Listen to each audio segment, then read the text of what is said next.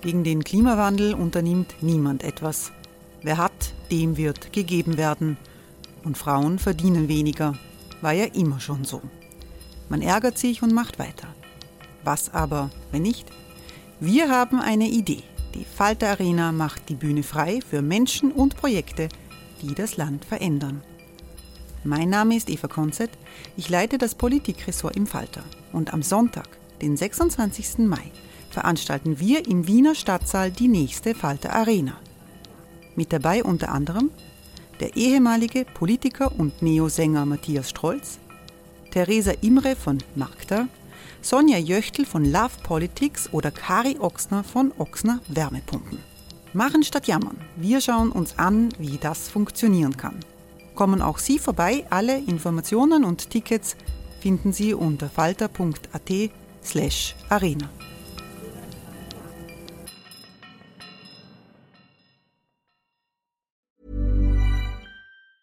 When you're ready to pop the question, the last thing you want to do is second guess the ring. At BlueNile.com you can design a one-of-a-kind ring with the ease and convenience of shopping online. Choose your diamond and setting. When you find the one, you'll get it delivered right to your door. Go to Bluenile.com and use promo code LISTEN to get $50 off your purchase of $500 or more. That's code LISTEN at Bluenile.com for $50 off your purchase.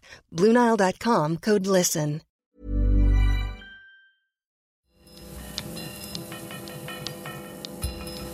Falter Radio, der Podcast mit Raimund Löw. Willkommen, meine Damen und Herren, zum Falterradio für Samstag, den 12.05.2018. Europa und Amerika, die einstigen Verbündeten, gehen unter Donald Trump immer mehr getrennte Wege. Wir werden versuchen zu klären, wie sich die neue internationale Lage auf die Europäische Union auswirkt. In der Diskussion um das nächste siebenjährige EU-Budget lehnt die österreichische Bundesregierung ja kategorisch jede Erhöhung ab, obwohl die EU in Zukunft neue Aufgaben erfüllen soll. In unserer Runde in der Falter-Redaktion in der Wiener Innenstadt begrüße ich den grünen Europaabgeordneten Michel Raimond. Willkommen. Hallo, danke für die Einladung. EU-Ressortleiterin des Kurier, Margareta Kopeinik, ist hier. Hallo. Hallo, guten ich Tag. Ich freue mich, dass vom Think Tank Carnegie Europe der Außenpolitikexperte Stefan Lehne gekommen ist. Guten Tag. Guten Tag. Wir sind international in einer Umbruchssituation. Auch in der EU gehen die Meinungen, wie es weitergehen soll, weit auseinander zwischen nationalistisch gestimmten Rändern in Ost und West und einem schwächelnden Zentrum um Deutschland und Frankreich. Dieses Zentrum hat jetzt auch mit einer einzigartigen internationalen Situation zu tun. Die USA unter Trump kündigen einen gültigen internationalen Vertrag ab mit dem Iran. I am announcing today that the United States will withdraw from the Iran nuclear deal. We will be instituting the highest level of economic sanction. Any nation that helps Iran in its quest for nuclear weapons could also be strongly sanctioned by the United States. Stefan Lehne, Sie waren vor kurzem in den USA. Ist das erwartet worden, diese Art von Entscheidung? Generell wurde angenommen, dass sich Trump von dem Deal distanzieren wird. Aber vielfach hat man angenommen, dass irgendwie doch einen Raum für Verhandlungen offen lässt. Vor allem hat man angenommen, dass die Wiederverhängung der Sanktionen nicht sofort und quasi automatisch folgen soll, dass das aufgeschoben werden wird. Das war die große Hoffnung der Europäer. Die sind jetzt sehr enttäuscht. Was können die Europäer tun? Die Europäer sagen, äh, wir wollen an dem Deal festhalten, wir appellieren an den Iran, Iran an dem Deal festhalten. Ist das irgendwie realistisch? Äh, absolut, die, die, Aussage ist ganz klar. Der Vertrag bleibt bindend. Er hat halt jetzt nur mehr fünf Mitglieder statt sechs, aber er ist an und für sich gültig. Und auch die iranische Regierung hat ja erklärt, dass sie vorläufig im Rahmen des Vertrages bleibt und seine, ihre Verpflichtungen einhalten will. Aber die, längerfristig sind die Karten der Europäer diesen Vertrag aufrechtzuerhalten, nicht allzu gut. Die große Gefahr ist, dass sich westliche Firmen äh, aus dem Iran zurückziehen werden, weil sie einfach amerikanische Sanktionen fürchten, den Zugang zum amerikanischen Markt, die amerikanischen Banklizenzen etc. Und dass dadurch der wirtschaftliche Nutzen dieses Fra Vertrags, der ein essentieller Vertragsbestandteil aus Sicht des Irans war, äh, verschwinden wird. Und das wird dort die radikalen Kräfte massiv stärken und großen Druck erzeugen, einfach aus dieses, das Atomprogramm neu äh, auf, hinaufzufahren. Und damit ist diese ganze Sache dann gestorben. Also die Europäer äh, haben keine gute Handhabe, um die Firmen zu überzeugen, im iranischen Markt zu bleiben. Michel Reimann, im Europaparlament gibt es viel Diskussionen um Außenpolitik. Ist das eine Situation, ähm, wo man diskutiert hat, wie könnten wir dem begegnen in effizienter Weise? Wie kann man in einer solchen Situation verhindern, dass am Ende die Europäer übrig bleiben? Auf parlamentarischer Ebene war das noch nicht so weit, weil es auf Regierungsebene ja diskutiert wurde in letzter Zeit. Hinter den Kulissen, es war sowohl der französische Präsident als auch die deutsche Bundeskanzlerin bei, äh, bei Trump in den letzten drei Wochen, äh, wurde das diskutiert und tatsächlich hinter den Kulissen. Wir haben kein offizielles Briefing. Wir wissen aber, dass äh, sich beide dagegen ausgesprochen haben, dass die USA diesen Alleingang so macht. Deswegen gibt es jetzt ja auch keine Unterstützung der Europäer dafür. Äh, und Trump pfeift komplett auf europäische Stellungnahmen und die europäische Sicht dieser Dinge, äh, jetzt in einem in der Geschwindigkeit überraschenden Schritt. Und das wird jetzt wirklich bei uns eine Grundsatzdiskussion und eine Erweiterungsdiskussion bedeuten. Er bricht ja nicht nur einen Vertrag mit dem Iran, er bricht ja eben auch einen Vertrag, den die Europäische Union und äh, Großbritannien, Frankreich und Deutschland unterschrieben haben. Äh, was ist beim nächsten Vertrag mit der Europäischen Union, der ihm nicht passt? Kündigt er den am Mittwoch oder am Donnerstag nächste Woche?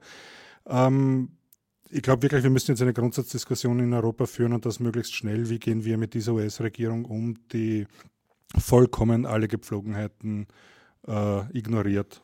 Margareta Kopeinig, äh, wie tief geht dieser Bruch? Ist da das Bewusstsein in den Staatskanzleien in Europa, dass das ein bisschen eine historische Situation ist, weil die Allianz mit Amerika doch Sicherheit gegeben hat, Europa, und das dürfte jetzt vorbei sein.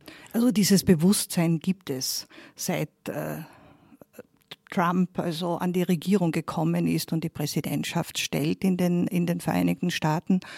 Äh, die Krise jetzt also äh, verschärft dieses äh, Bewusstsein und äh, ich möchte da anfügen, was äh, Michel Reimann gesagt hat. Äh, die EU wird eine Grundsatzdebatte führen müssen, äh, wie schnell und wie eng sie sich jetzt also in außenpolitischen Dingen zusammenschließt, auch in wirtschaftspolitischen, auch in finanzpolitischen. Und ich denke, das wird den Gipfel Ende Juni der wenige Tage vor der Übernahme der österreichischen Präsidentschaft äh, stattfindet, sehr beschäftigen und ge genau diese außenpolitischen und handelspolitischen Fragen werden insgesamt die österreichische Präsidentschaft also äh, sehr intensiv also beschäftigen. Mehr als man und, das bisher vermutet und hat. Und mehr als man das bisher vermutet hat. Und äh, Themen, die auf, der, auf dem Programm stehen und vor allem auch Sonderanliegen der österreichischen Bundesregierung also wahrscheinlich ziemlich in den Schatten stellen.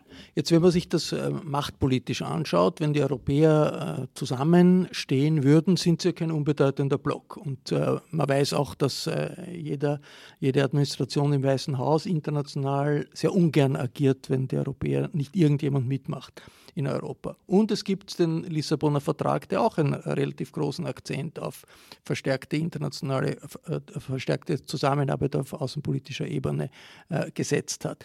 Ähm, ist äh, Michel Reimann aus, Ihrer Sicht der Augenblick gekommen, wo man als Europapolitiker sagen muss, bitte hören wir jetzt auf, uns der Illusion hinzugeben, dass die Nationalstaaten Außenpolitik und Sicherheitspolitik machen können. Wir brauchen sowas wie eine europäische Armee, eine gemeinsame europäische verpflichtende ähm, außen, außenpolitische Ver Verpflichtungen, alles Dinge, gegen die verschiedene Fraktionen, politische Parteien sehr skeptisch waren, aber auch Nationalstaaten skeptisch sind. Ich glaube wirklich, es ist der Zeitpunkt gekommen und auch nicht mehr wegzudrücken, wo das eine intensive und harte Diskussion werden muss, dass wir uns in diese Richtung bewegen und wie das umsetzbar ist. Es kommt der Brexit, in welcher Form auch immer.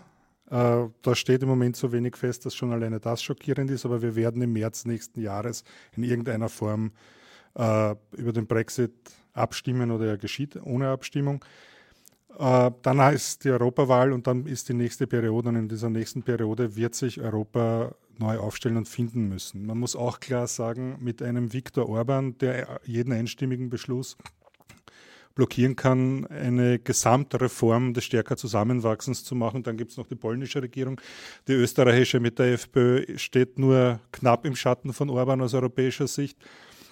Wird es schwierig werden, das zu machen. Meine Prognose wäre, und, und realpolitisch wird das meine Unterstützung haben, äh, dass es einen Kern geben wird, der die Eurozone ist oder vielleicht sogar nur ein Teil der Eurozone Deutschland, Frankreich, die Benelux-Staaten. Ich würde sehr begrüßen, wenn sich Österreich da dazu hängt und versucht mitmacht und sich enger und stärker zusammenzuschließen. Auch europäische Armee ist das ein Thema. Das ist immer wieder ein Schlagwort, das auch in Deutschland diskutiert wird, aber das ist ein Schlagwort, äh, das dafür steht, dass man wirklich Ressourcen zusammenlegt. Also, formal wird das in dieser Form nicht möglich sein und ich möchte nur daran erinnern, wir sind immer noch verfassungsmäßig ein neutraler Staat und würden uns gar nicht beteiligen können nach der österreichischen Verfassung. Ja.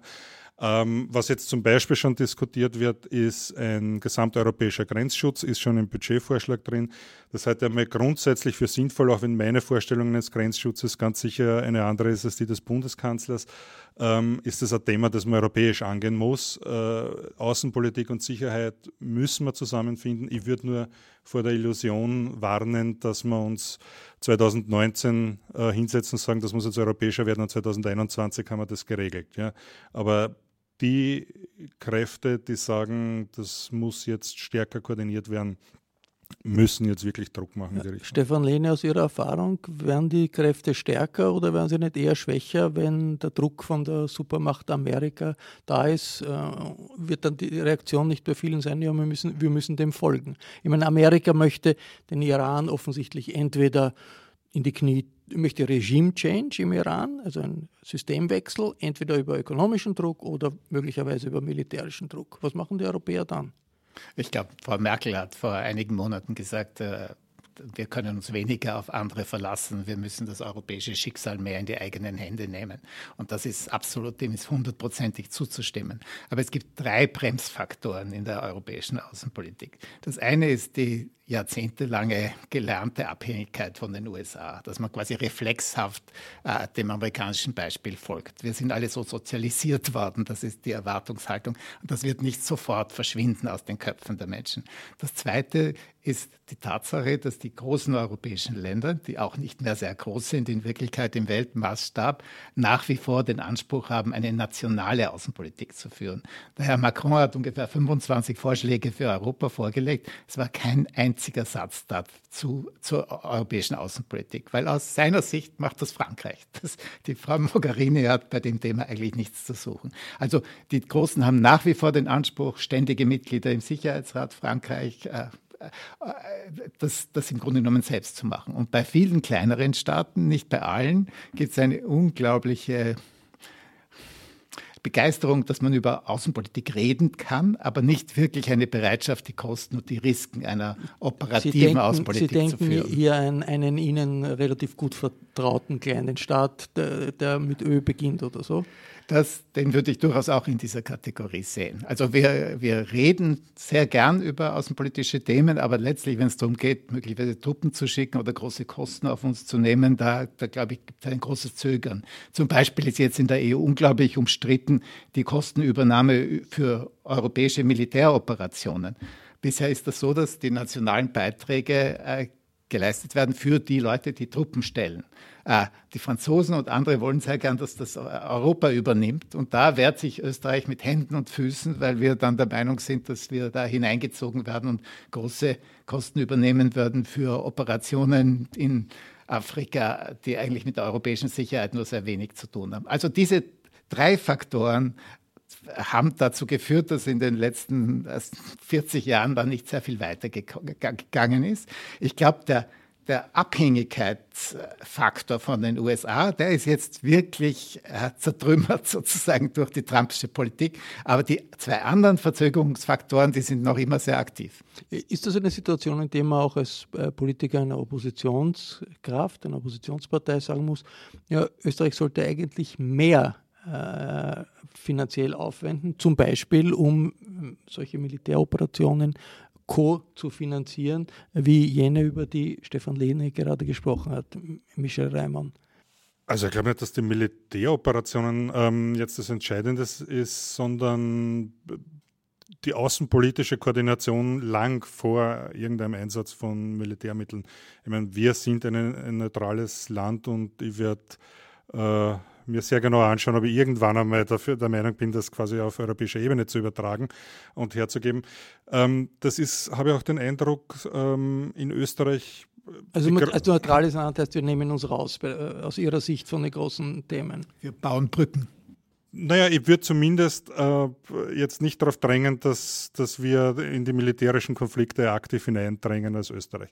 Das ist nämlich auch was. Auf ist sicherlich ein populärer Standpunkt. Da werden Sie bei der Regierung nicht sehr viel Widerspruch finden.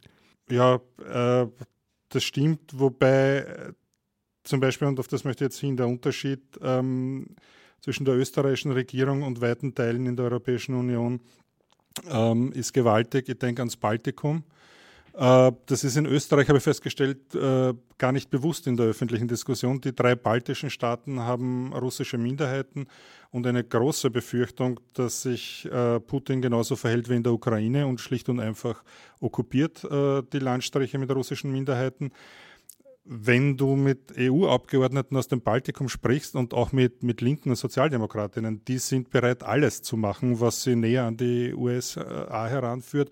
Äh, die werden jetzt mit dem Trump-Kurs äh, nicht brechen, weil sie äh, Putin vor der Haustür haben und so, so eine große Sorge davor haben, dass da kein, kein Abwinden gibt.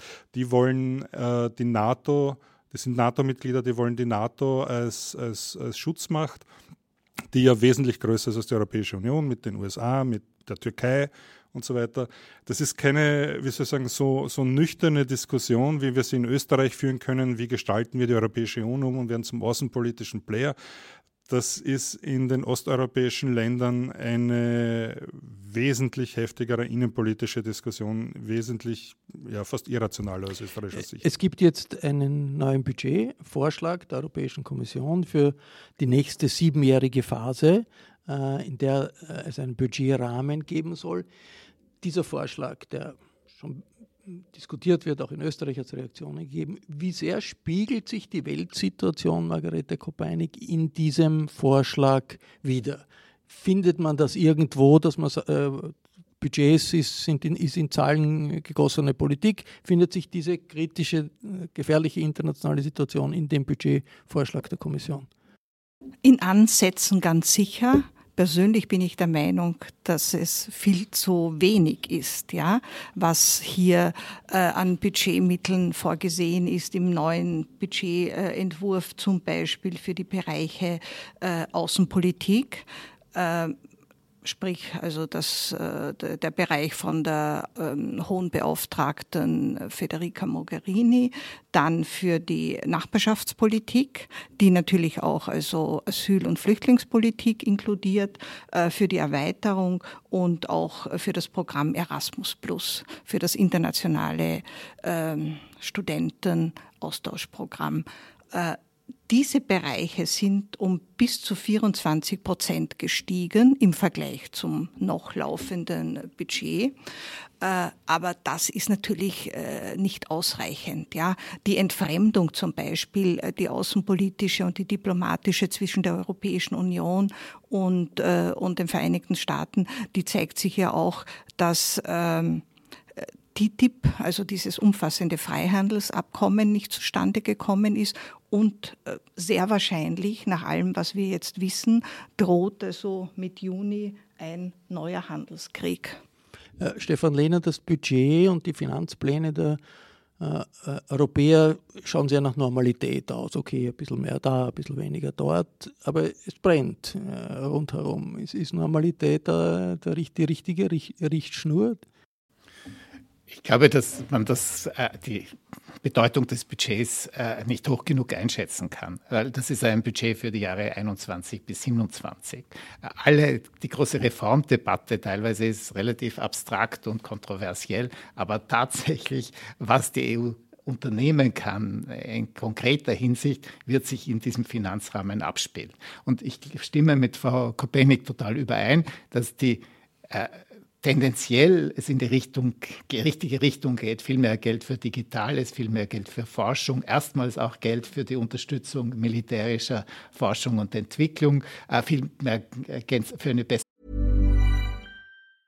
Quality sleep is essential. That's why the Sleep Number Smart Bed is designed for your ever-evolving sleep needs. Need a bed that's firmer or softer on either side? Helps you sleep at a comfortable temperature? Sleep Number smart beds let you individualize your comfort so you sleep better together. JD Power ranks Sleep Number number 1 in customer satisfaction with mattresses purchased in-store. And now, save 50% on the Sleep Number limited edition smart bed for a limited time. For JD Power 2023 award information, visit jdpower.com/awards. Only at a Sleep Number store or sleepnumber.com. Grenzkontrolle, das alles richtig. Und die großen traditionellen Brocken, also die Regionalpolitik und die Landwirtschaftspolitik, werden demgegenüber gekürzt. Aber es stimmt natürlich, es ist ein äh, relativ vorsichtiger Schritt in die richtige Richtung und bleibt möglicherweise hinter den tatsächlichen Anforderungen der konkreten heutigen Situation zurück. Die österreichische Bundesregierung, äh, die Parteien der österreichischen Koalition haben den Budgetvorschlag der Kommission ziemlich schroff verworfen. Die Landwirtschaftsministerin sagt, das ist ein Anschlag auf die österreichischen Bauern. Der Bundeskanzler will generell möglichst wenig Geld für Europa ausgeben. Wir sind gut abgestimmt mit anderen Nettozahlern wie den Niederlanden oder Dänemark und vertreten hier auch eine klare gemeinsame Position, nämlich dass es nicht zu einseitigen Mehrbelastungen der Nettozahler kommen darf. Dagegen verkauft der Budgetkommissar Günther Oettinger seinen Budgetentwurf recht geschickt als Kombination von Innovation und Sparsamkeit. Es gibt neue Aufgaben, die man am besten europäisch angehen kann. Grenzschutz, besser nicht an den Binnengrenzen, sondern an den Außengrenzen. Forschung besser gemeinsam in der europäischen Forschungsfamilie. Migration, Entwicklungshilfe. Besser wir gehen nach Irak, Syrien, Ägypten, Mali, Niger als Europäer gemeinsam, investieren europäisch, als alle 28 Länder treten vor Ort auf. Und deswegen, wir müssen diese neuen Aufgaben angehen und können mit Mehrwert besser europäisch investieren. Die spart den Mitgliedstaaten in ihren Haushalten Geld. Bei Verteidigung der gleiche Fall. Und wir müssen die Brexit-Lücke schließen. Denn Europa darf keine Schulden machen. Im Gegensatz zu Bund, Ländern, Gemeinden hat Europa keine Schulden. Und ich will keine Schulden machen. Deswegen möchte ich fair die neuen Aufgaben finanzieren und die Brexit-Lücke gemeinsam durch Kürzungen und mehr Einzahlungen schließen. Oettinger sagt, dass nur ganz wenige EU-Staaten eine Erhöhung ihrer Zahlungen nach Brüssel kategorisch ausschließen, so wie Österreich. Äh, wir haben im Haushalt Europas ein Prozent der Wirtschaftsleistung. Die Mitgliedstaaten haben 49 Prozent bei sich, bei Bund, Ländern, Gemeinden und Sozialkassen. Wir sparen, aber wir sollten auch europäisch mehr investieren. Mehr in Grenzschutz, mehr in Migration, mehr in Forschung und wie gesagt, ohne Schulden dies tun.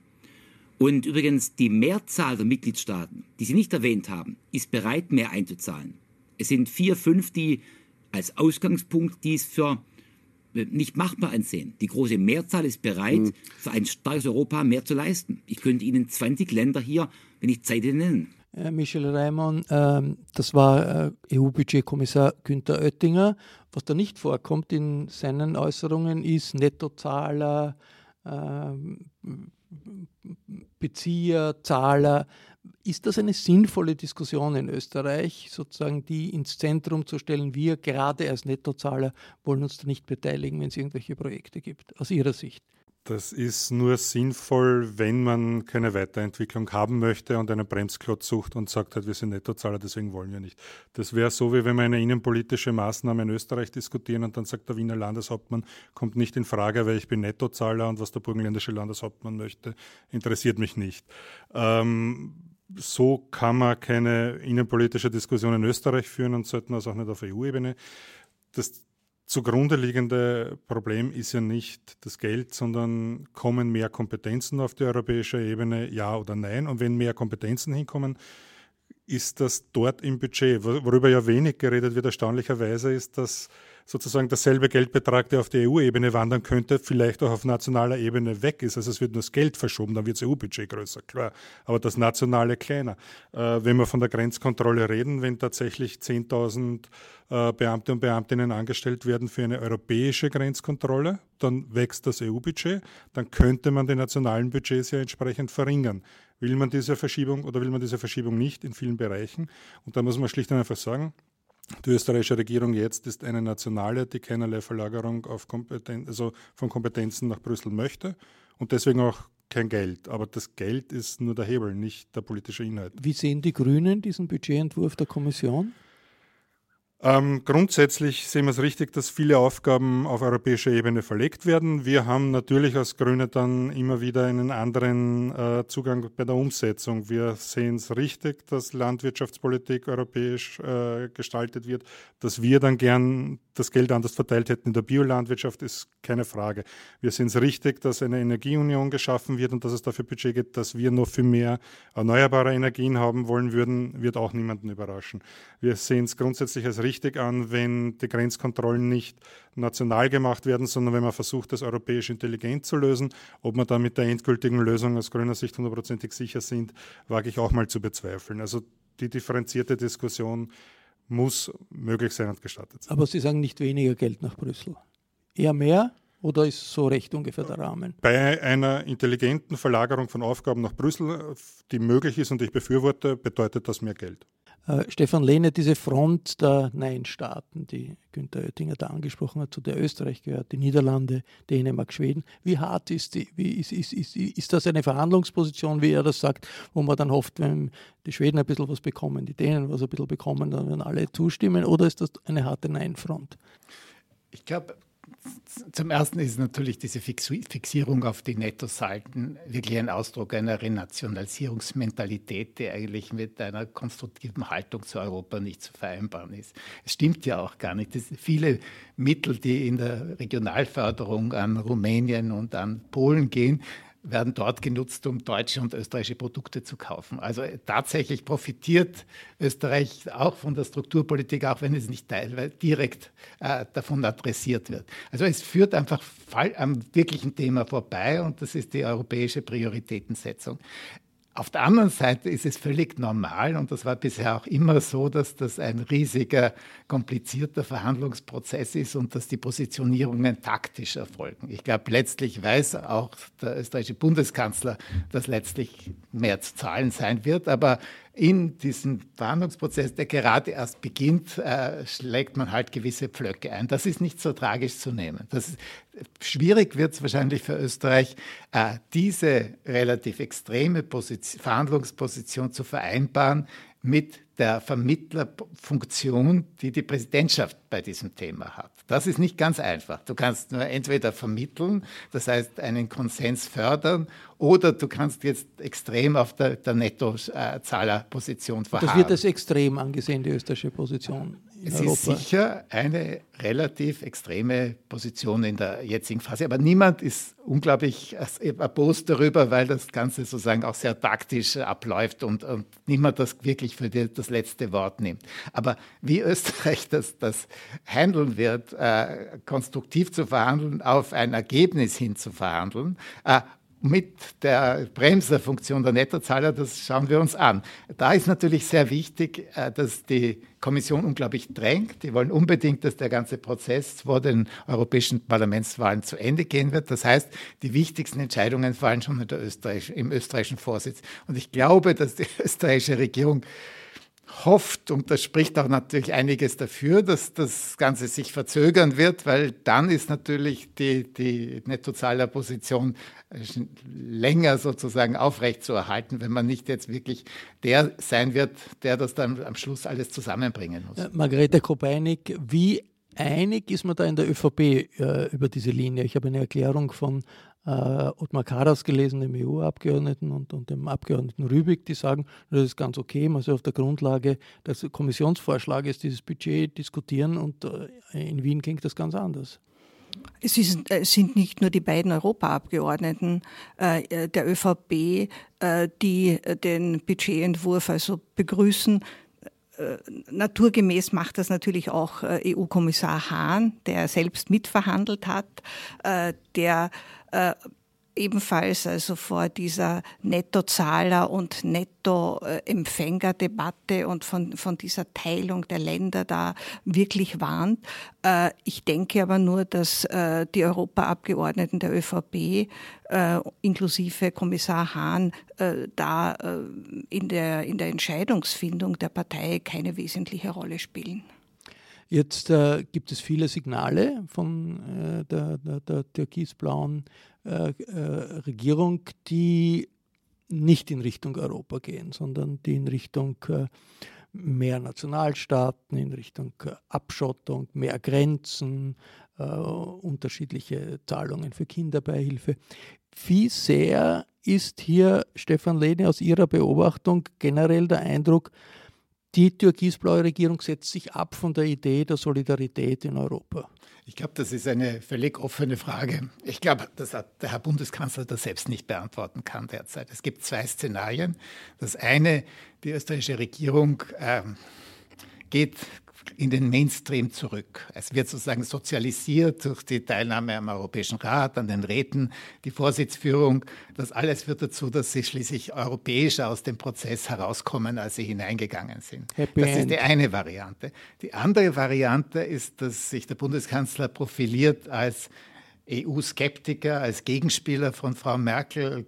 Diese Rolle hat er ja teilweise schon in den Talkshows in Deutschland äh, und äh, zunehmend äh, EU-kritischere Positionen einnimmt, wo die FPÖ sicher begeistert mitgehen wird. Und es wird möglicherweise einfach von der europäischen, Euro, europapolitischen Konjunktur abhängen, in welche Richtung das geht. Wenn äh, die Wirtschaft sich weiterhin positiv entwickelt, wenn die Probleme irgendwie gemanagt werden, wenn das Grundgefühl in Europa ein positives bleibt, würde ich die Mainstream-Variante als die wahrscheinlichere sehen. Wenn sich das Bild verdüstert, was gut möglich ist, italienische Wahlen, Polen, Ungarn, auch wirtschaftlich äh, gibt es schon gewisse äh, Wolken am Horizont, dann glaube ich, äh, wird es eher in die skeptische Richtung gehen. Wie, wie ist das für einen grünen Europaabgeordneten? Wünscht man sich da Österreich im Mainstream, zu dem in, in der Europapolitik ja die Grünen gehören und fürchtet sich ein bisschen von, vor einer Entwicklung zum Rand, einem Abdriften? Ja, natürlich sehe ich das äh, kommen und, und, und, und befürchtet, dass wir uns da ins Out stellen. Es ist in der Ratspräsidentschaft jetzt so, dass die österreichische Regierung für sechs Monate alle Gespräche koordinieren wird zwischen den da noch 28 Regierungen und dem Europaparlament. Wenn wir die Rückmeldung im Europaparlament erhalten mit, ja, da finden wir keinen Konsens, da können wir keinen Abschluss finden, müssen wir der jeweiligen Regierung, die die Ratspräsidentschaft hat, mehr oder weniger glauben, wenn wir keine anderen Informanten haben.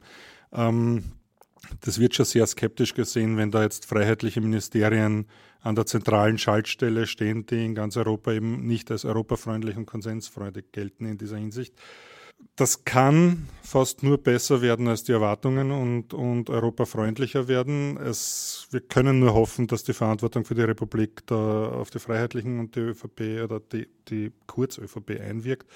Die Europäische Volkspartei ist ja da auch wenn ich viele Unterschiede zu habe, aber sehr konstruktiv und proeuropäisch. Ja. Es gibt zwei Visionen in Europa, wie es weitergehen kann. Zwei große. Das eine ist Orban, abdriften in Richtung autoritären Nationalismus. Das andere ist Macron, verstärkte äh, Integration.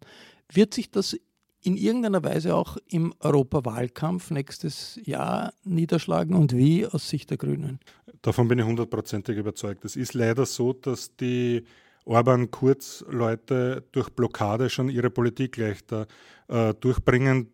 Die Seite, die Europa weiterentwickeln möchte, muss ja einen Konsens finden. Wenn drei sagen, wir machen nichts, egal was ihr äh, beschließen wollt, dann sitzen die am längeren Ast leider. Das heißt, vor diesem Grundsatzproblem stehen wir. Ich glaube, ich befürchte, der Europawahlkampf nächstes Jahr wird keiner kein positiver Wettlauf um die nächsten Ausbaustufen und Visionen, sondern wir müssen jetzt wirklich verteidigen, was wir haben in dieser Union, gegen ein weiteres Auseinanderbrechen einmal auftreten und, und zeigen, äh, wie man vorangehen kann es wird sich, es zeichnet sich ab, ein Bündnis geben rund um Deutschland, Frankreich, die Benelux-Länder.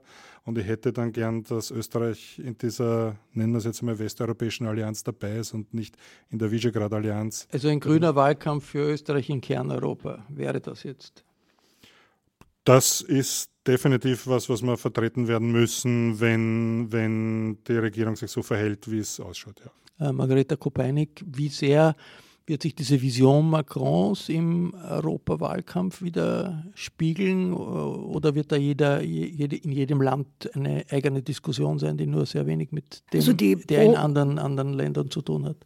die pro-europäischen Kräfte in allen Mitgliedsländern werden die äh, Reformvorstellungen und die visionären Pläne von Macron aufgreifen, äh, zum Inhalt des Europawahlkampfes machen und damit natürlich äh, die Gegensätze noch viel sichtbarer machen zwischen äh, Pro-Europäer, Integrationisten und äh, ja, Nationalisten bis hin zu äh, extremen Positionen, äh, die es ja nach wie vor gibt. Also man braucht nur die italienische Parteienlandschaft anschauen, auch die französische also die FPÖ verhält sich im Moment äh, eher ruhig, aber gleichzeitig sind die Europaabgeordneten der, der Freiheitlichen immer noch in dieser extremen europafeindlichen Fraktion. Also da gibt es einige Widersprüche, äh, die absolut äh, nicht, nicht ausgeräumt worden sind äh, in Österreich, aber auch nicht in anderen Ländern.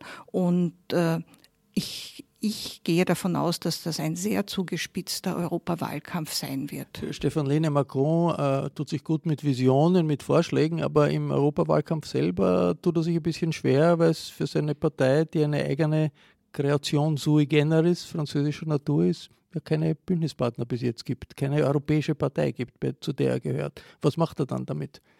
Ja, das wird ungeheuer spannend, weil äh, Europa war ja seit den 50 Jahren dominiert von einer großen Koalition von äh, Zent Zentrums Links- und Rechtsparteien. Äh, und dieses Zentrum wird immer schwächer bei jeden Wahlen. Jetzt sitzen ungefähr 25 Prozent hauptsächlich antieuropäische, populistische Abgeordnete im Europäischen Parlament. Die sind aber vom Entscheidungsprozess vollkommen abgeschottet. Die haben im Grunde genommen nichts zu sagen. Es ist anzunehmen, dass jetzt noch mehr Populisten hineinkommen, hauptsächlich von rechts, aber auch vielleicht von links und natürlich auch neue Phänomene, so wie die, die Macronische Partei. Äh, Macrons ursprüngliche Vorstellung war, transnationale Listen einzuführen, äh, einfach zu überwinden, die Dominanz der europäischen Parlamentswahlen durch die nationalen Parteien. Begrüßt, ja. Äh, damit ist er sofort auf, äh, gegen die Wand gelaufen, weil natürlich diese Parteien das absolut blockiert haben. Er wollte auch überwinden, dieses Konzept des Spitzenkandidaten, auch um da mehr Bewegung zu schaffen. Auch damit ist er gescheitert. Und ich glaube, er hat bis jetzt nicht das Instrumentarium gefunden, wie er seine Bewegung in das Europäische Parlament hineinbringen kann. Da gibt es die Idee, dass er in verschiedenen Ländern Ländern mit ähnlichen verwandten Listen antritt. Da ist die Idee teilweise, dass er sich den Liberalen, vielleicht auch anderen politischen Familien anschließt. Aber das ist alles noch völlig offen und wir sind noch in einer sehr frühen Phase. Der wird das in den nächsten Monaten wohl entscheiden müssen. Die Wahlen sind im Frühjahr des nächsten Jahres. Das war das Falterradio für Samstag, den 12. Mai 2018. Ich bedanke mich bei Margareta Kopeinik, äh, Michel Raimond, Stefan Lehne hier im kleinen Podcaststudio des Falter. Und ich verabschiede mich von den Hörerinnen und Hörern auf UKW, die uns im Tiroler Freirad hören oder in Kärnten auf Radio Agora. Das Falterradio ist eine Ergänzung zur Wiener Wochenzeitung Falter und es kostet nichts. Es ist gratis. Jede Woche bietet der Falter Hintergrundinformationen und ein Engagement für ein weltoffenes Österreich in einem multinationalen Europa. Wenn Sie ein Falter-Abo bestellen wollen, können Sie das auch online und zwar sofort im Augenblick, wo Sie das hören, über die Webseite www.falter.at/abo. Anna Goldenberg hat die Technik unter Kontrolle. Die Signation stammt von Ursula Winterauer. Ich verabschiede mich im Namen des gesamten Teams. Bis zur nächsten Folge.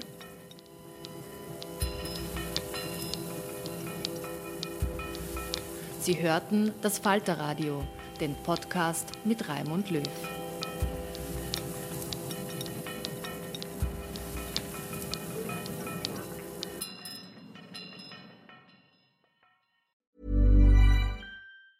Hi, I'm Daniel, founder of Pretty Litter. Did you know cats tend to hide symptoms of sickness and pain? I learned this the hard way after losing my cat, Gingy. So I created Pretty Litter, a health monitoring litter that helps detect early signs of illness by changing colors, saving you money and potentially your cat's life. Pretty Litter is veterinarian developed, and it's the easiest way to keep tabs on your fur baby's health right at home. Go to prettylitter.com and use code ACAST for 20% off your first order and a free cat toy. Terms and conditions apply. See site for details.